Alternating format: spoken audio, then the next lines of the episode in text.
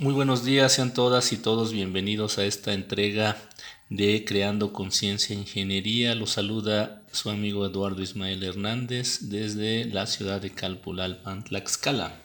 Hoy vamos a seguir abordando eh, de los conceptos de resiliencia, pero aplicados para las viviendas. Eh, ¿Tú sabes si tu vivienda es resiliente? Es una pregunta que amerita una respuesta, pues de alguna forma entendible para toda la sociedad.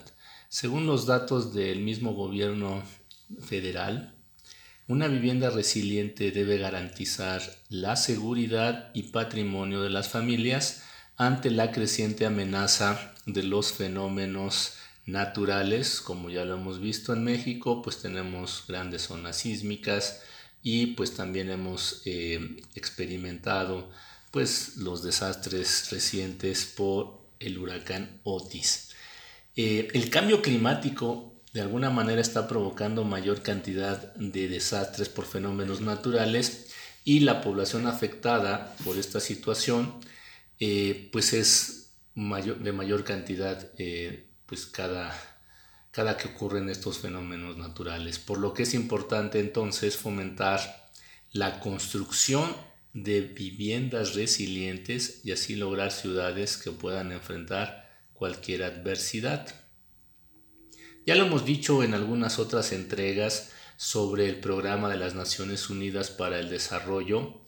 87.7 eh, millones de mexicanos habitan en zonas de riesgo ante fenómenos naturales y cerca del 70% habita en ciudades y 20.5% en zonas eh, rurales.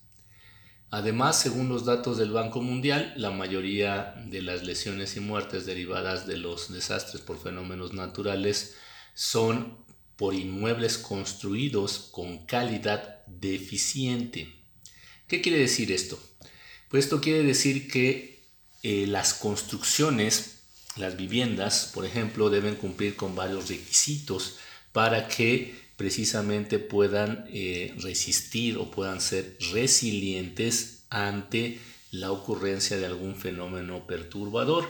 Y ya lo dijimos la entrega anterior, la resiliencia es la capacidad que tendría una construcción para poder seguir operando de manera inmediata después de algún fenómeno perturbador. En este caso, por ejemplo, em, el huracán Otis ocurrido pues en Acapulco, ya sabemos la historia. Por estas razones, según el mismo gobierno federal, lo más importante es que las viviendas cumplan con ciertos requisitos para convertirse en resilientes y de alguna manera pues servir de refugio para las familias. Las características de una vivienda resiliente son, por ejemplo, número uno, contar con un diseño arquitectónico y estructural que ofrezca la seguridad y el confort a las familias. Número dos, la construcción debe tener una pronta recuperación una vez que suceda un fenómeno natural, es decir, se debe poder usar inmediatamente después de que ocurre el fenómeno natural perturbador. Como número tres en estas características de una vivienda resiliente puede ser el que la vivienda debe conservar la tradición arquitectónica local de acuerdo con las necesidades e identidad de sus habitantes. Como número cuatro, dentro de estas características de vivienda resiliente podemos tener que la construcción debe ser hecha y ejecutada, es decir, construida con materiales de calidad.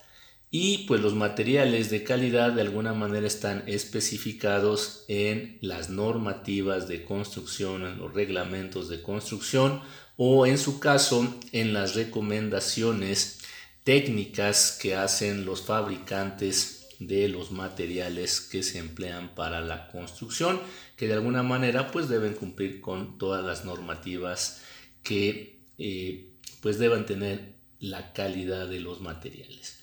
Eh, como número 5, podemos eh, mencionar que una vivienda resiliente debe estar fuera de zonas de riesgo, como por ejemplo cerca de una falla geológica, alejada debe estar de las barrancas o terrenos donde se produzcan desprendimientos, eh, cerca de lugares donde haya flujos de agua, es decir, eh, cauces de ríos, etc. Eh, de esta manera, bueno, pues la información que provee el gobierno federal respecto a, las viviendas resilientes, pues nos da un panorama de lo que en teoría debería, deberíase o se debiese cumplir.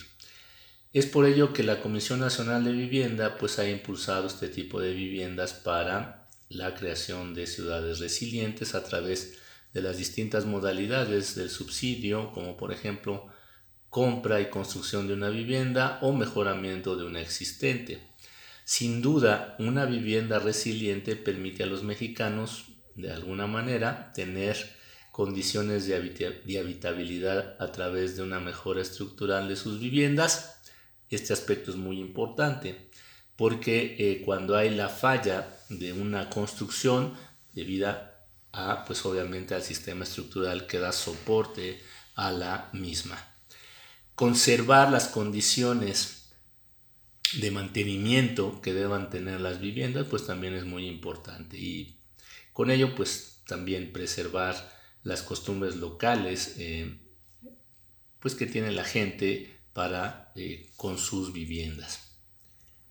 En este sentido, pues vale la pena preguntarnos si la, la reconstrucción que se está llevando a cabo allá en Guerrero, pues cumple con estos requerimientos mínimos de seguridad y resiliencia que propone el mismo gobierno. Pero bueno, de eso platicaremos tal vez en la siguiente entrega. Muy buen día.